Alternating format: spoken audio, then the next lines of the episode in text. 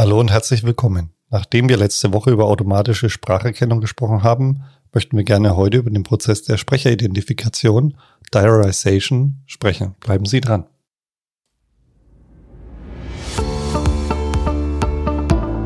Knowledge Science, der Podcast über künstliche Intelligenz im Allgemeinen und Natural Language Processing im Speziellen mittels KI-Wissen entdecken, aufbereiten und nutzbar machen. Das ist die Idee hinter Knowledge Science. Durch Entmystifizierung der künstlichen Intelligenz und vielen praktischen Interviews machen wir dieses Thema wöchentlich greifbar.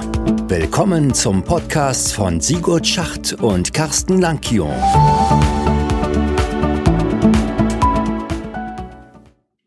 Hallo Carsten. Ja, hallo Sigurd. Wieder eine Woche um. Neues Thema.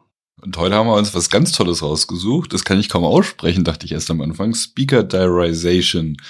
Und ich las dieses Wort und dachte erst, was um alles in der Welt äh, soll das eigentlich, wo kommt das her? Ich meine, was es soll, das, das haben wir schon irgendwie äh, gewusst, als wir uns das rausgesucht haben, weil wir ja zuordnen wollen, na, wer, wer spricht denn eigentlich wann in einem Dialog oder in, einem, in einer Sprachaufzeichnung. Aber ich dachte, dieses Wort, wo kommt das denn her? Ist das irgendwas Griechisches? Ähm, bisschen herausgefunden habe, okay, es kommt vom, vom Englischen auch to, to diarize, also quasi Tagebucheinträge machen. Und es soll tatsächlich einfach nur so ähnlich wie, wie man vielleicht im Tagebuch notiert, wer mal wann irgendwas gesagt hat, eine, ein, ein, ja, eine Zusammenstellung, eine Tabelle erstellen, wer in einem Gespräch eigentlich wann spricht. Na, darum geht es. Ja, und ich muss sagen, ähm, das Thema an sich finde ich eigentlich wirklich ein schönes Thema, nämlich einerseits, ähm, was kann man damit machen, also die Anwendungsgebiete, und das andere, was ich ganz spannend finde, ist, wie man das macht. Weil das ist so ein, ein ganz klassisches Themengebiet, wo wir ja immer sagen, wir können eigentlich viele der Probleme, die wir haben, auf bestimmte Grundprobleme runterbrechen. Ja, Klassifikation, Clustern oder wie auch immer. Ähm, und man sich ja oft nicht vorstellen kann, hä, wie sollen denn die, die komplexen Themen der KI oder des Lebens ähm, dann in so einfache Themen runtergebrochen werden. Und ich finde, hier sieht man es mal ganz deutlich, ja, wie man so ein Problem der Sprecheridentifikation, wo wir ja sagen, okay, wir müssen jetzt in einer, in einer Audiodatei oder in einer Audioaufnahme einfach die verschiedenartigsten Sprecher identifizieren und dann auch zeitlich zuordnen. Ja, wie kann man das jetzt auf einfache Probleme runterbrechen, wie dem Clustern oder dem der Klassifikation ja, an der Stelle? Genau, insofern finde ich es eine ne gute Idee. Das war halt tatsächlich mal in so einer, wir es als Pipeline vorstellen, ne, was kommt rein, was kommt damit noch raus, was sind da für Schritte, die wichtig sind. Wohl wissend, dass es natürlich auch moderne Ansätze gibt, die versuchen wieder das alles einheitlich in einem Rutsch zu machen, wie in vielen anderen Bereichen auch. Aber das, das machen wir vielleicht später mal, sondern jetzt am Anfang mal zu schauen, was sind denn für Herausforderungen lang dieser Kette? Und zur Abgrenzung aber vielleicht auch nochmal als, als Hinweis, was eigentlich diese Speaker Diarization eigentlich nicht ist oder was es mehr ist. Aber es gibt ja auch noch generell Ansätze, die einfach nur versuchen zu erkennen, wann ein Sprecherwechsel ist. Das ist so ein, ein Speaker Change Detection. Das ist mehr als, dass man, das ist, gehört zwar auch dazu, dass wir wissen müssen, wann, wann wechselt denn derjenige oder diejenige, die spricht.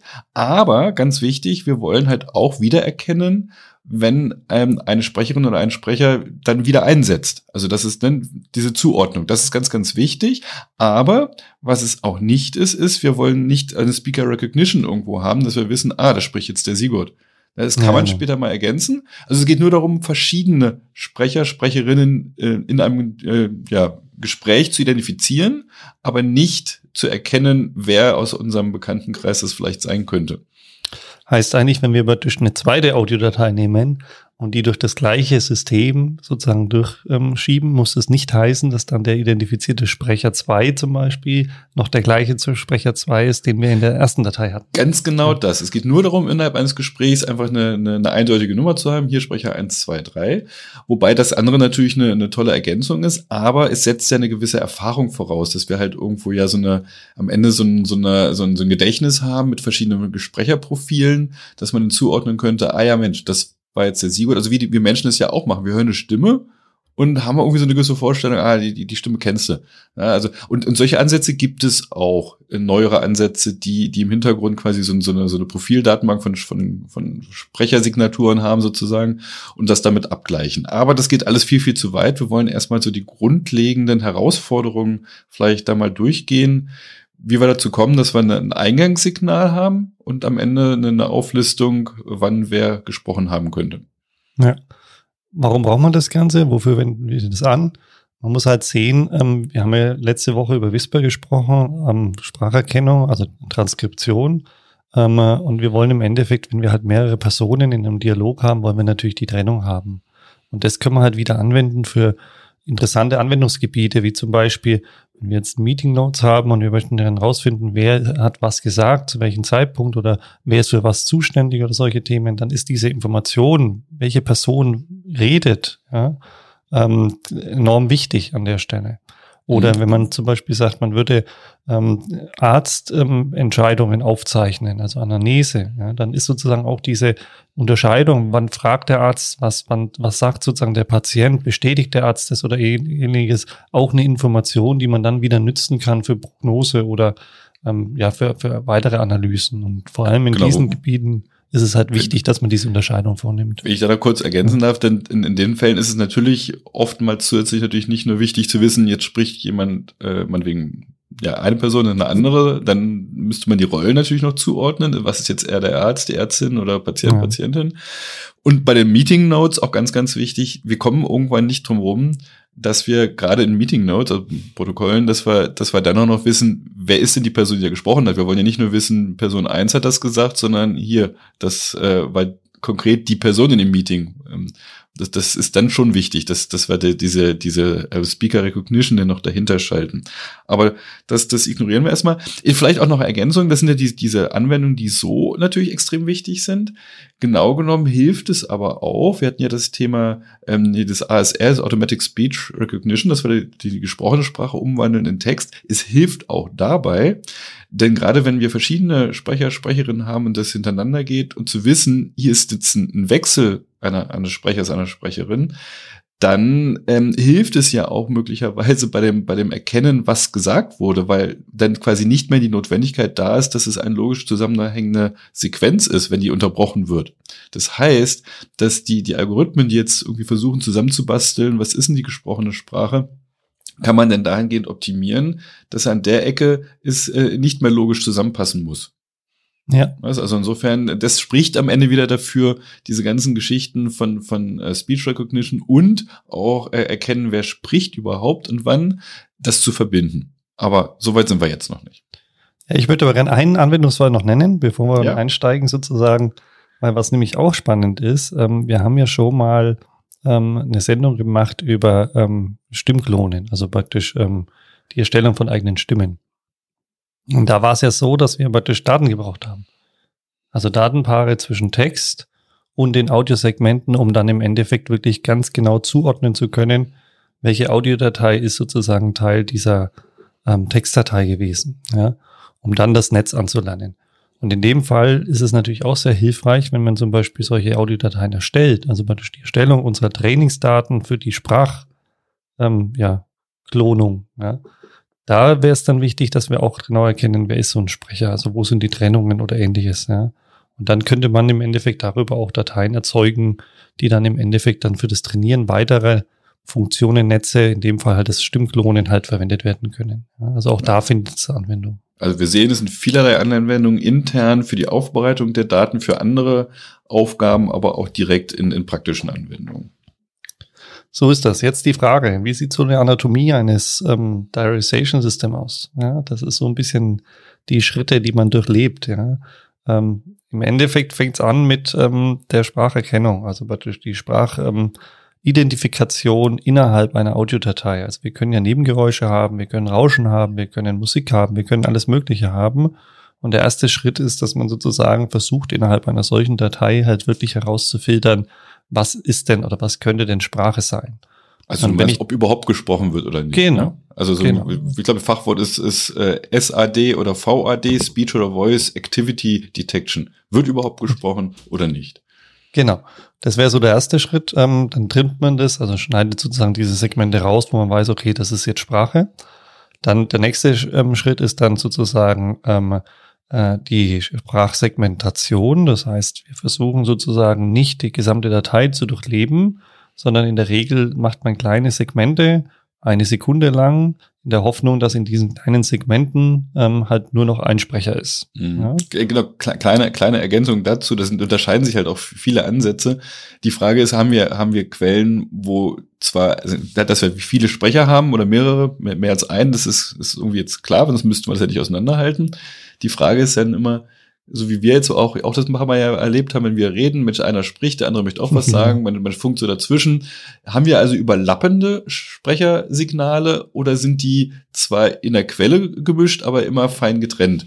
Und, und viele Ansätze gehen erstmal vereinfachend davon aus, dass die wirklich alle nacheinander immer nur sprechen und dass man das dann durch, durch entsprechend feines Segmentieren irgendwie unterscheiden kann.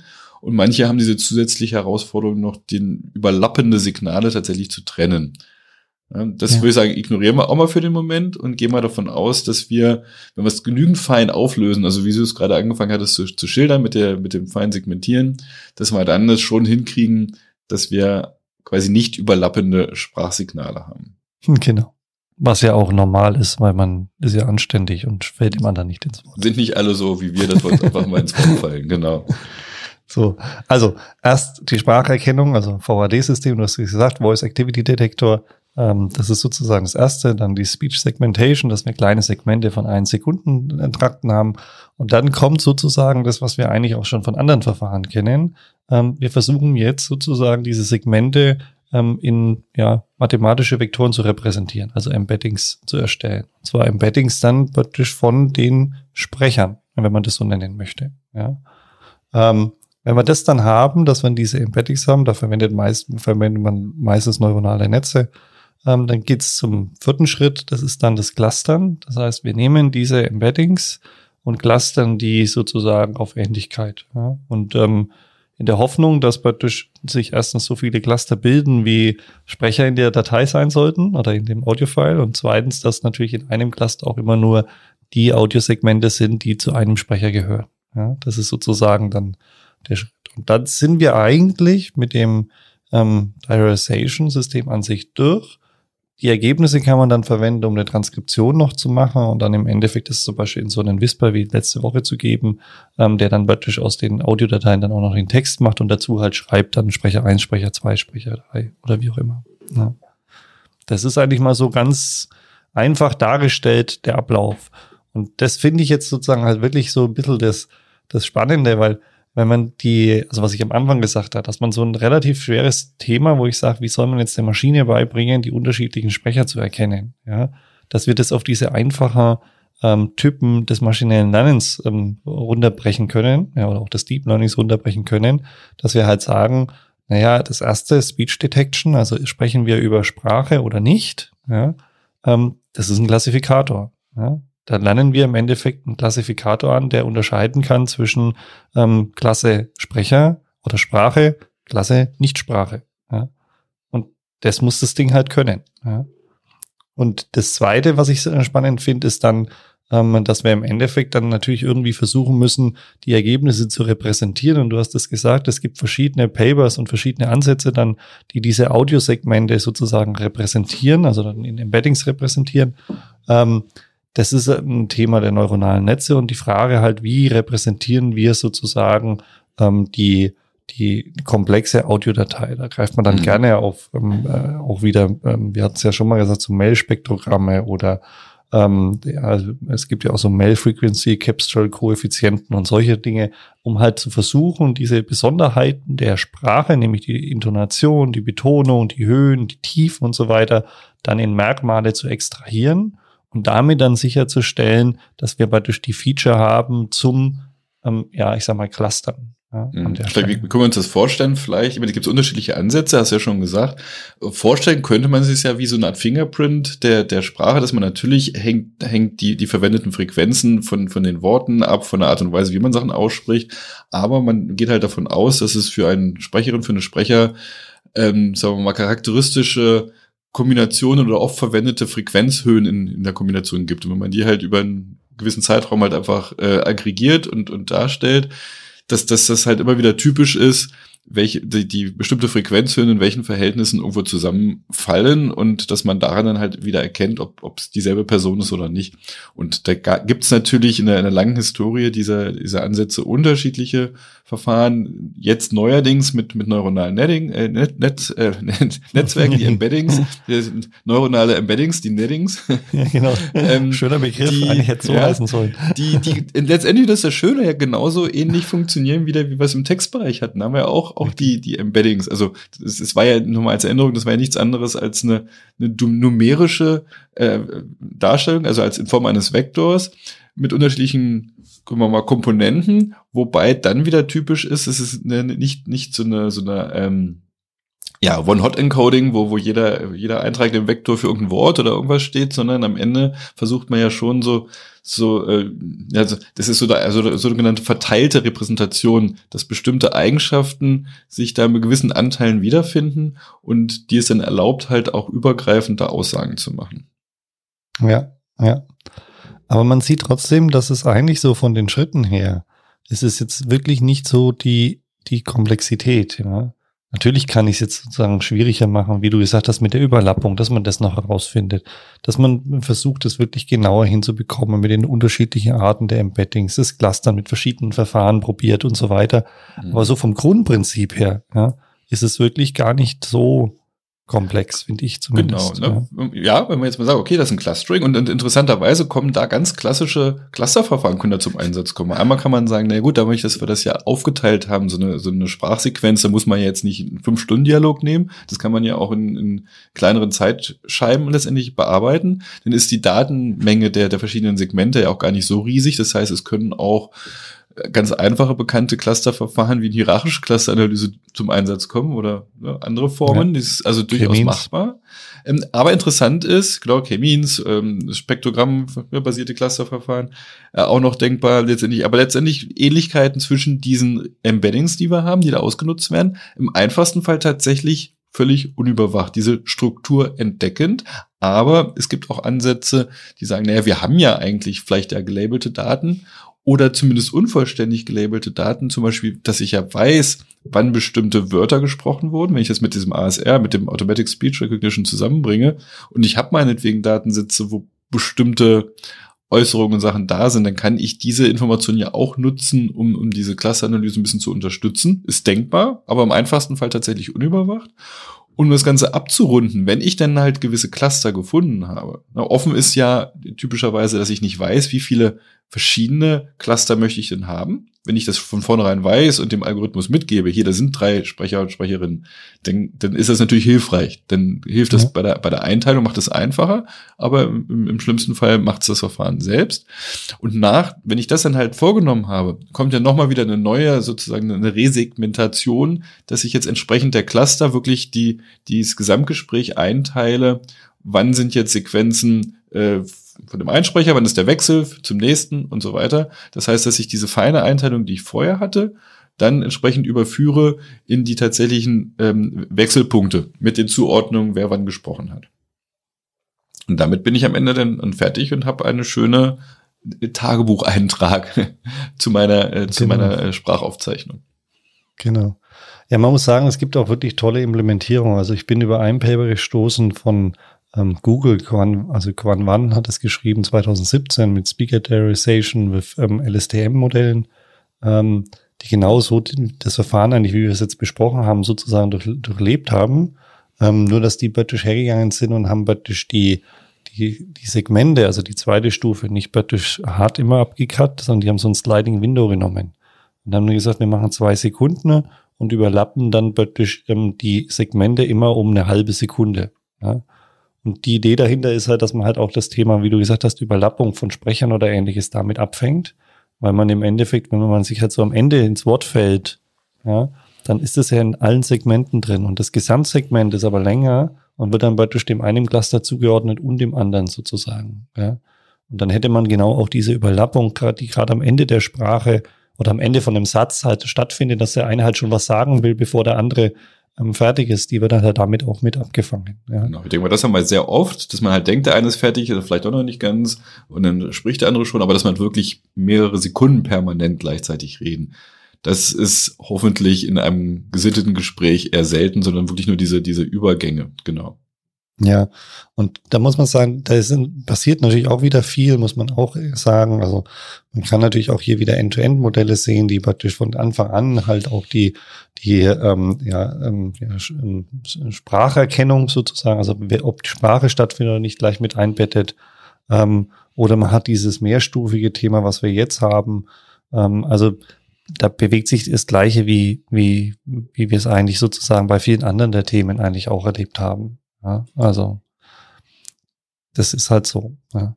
Wie ist es denn eigentlich? Ähm, woran erkenne ich denn eigentlich, dass ein Modell gut ist oder schlecht?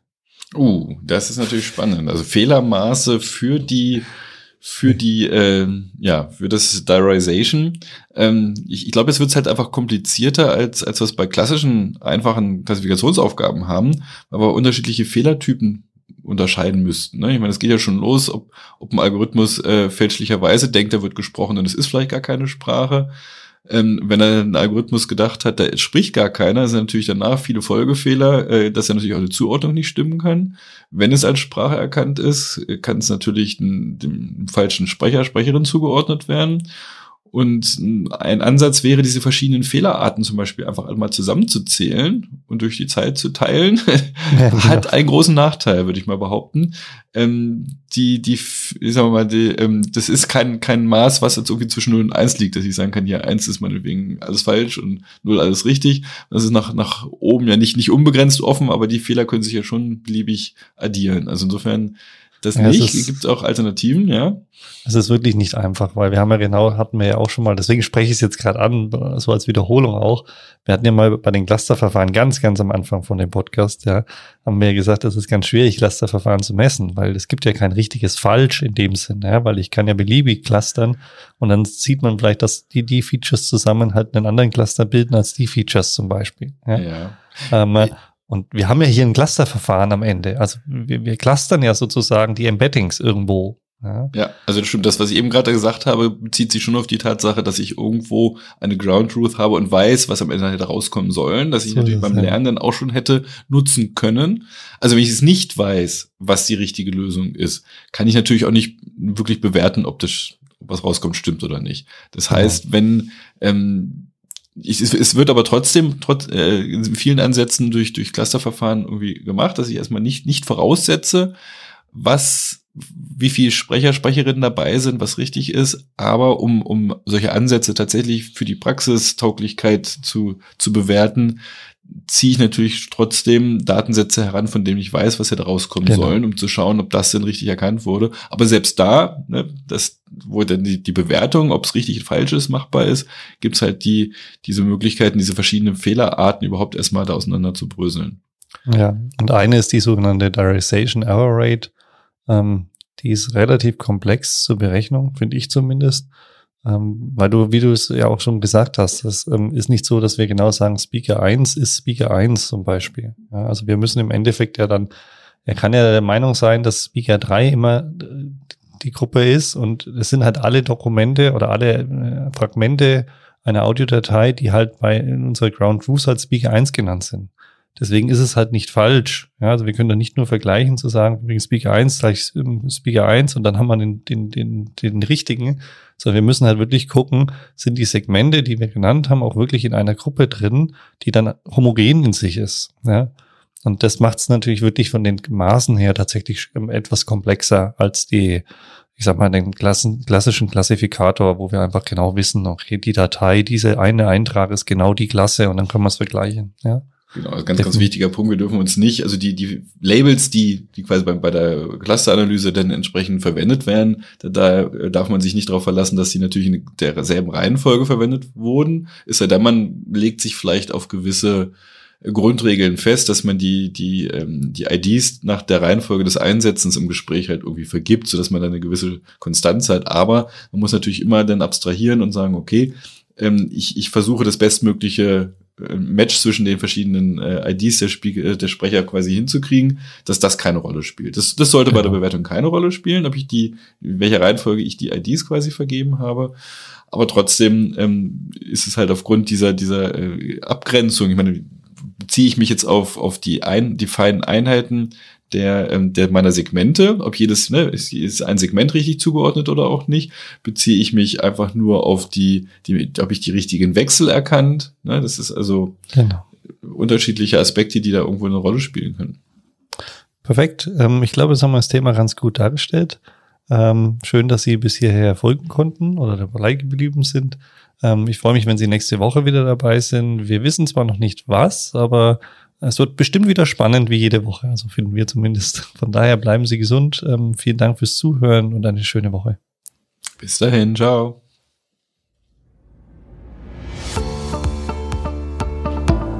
Das war eine weitere Folge des Knowledge Science Podcasts. Vergessen Sie nicht, nächste Woche wieder dabei zu sein. Vielen Dank fürs Zuhören.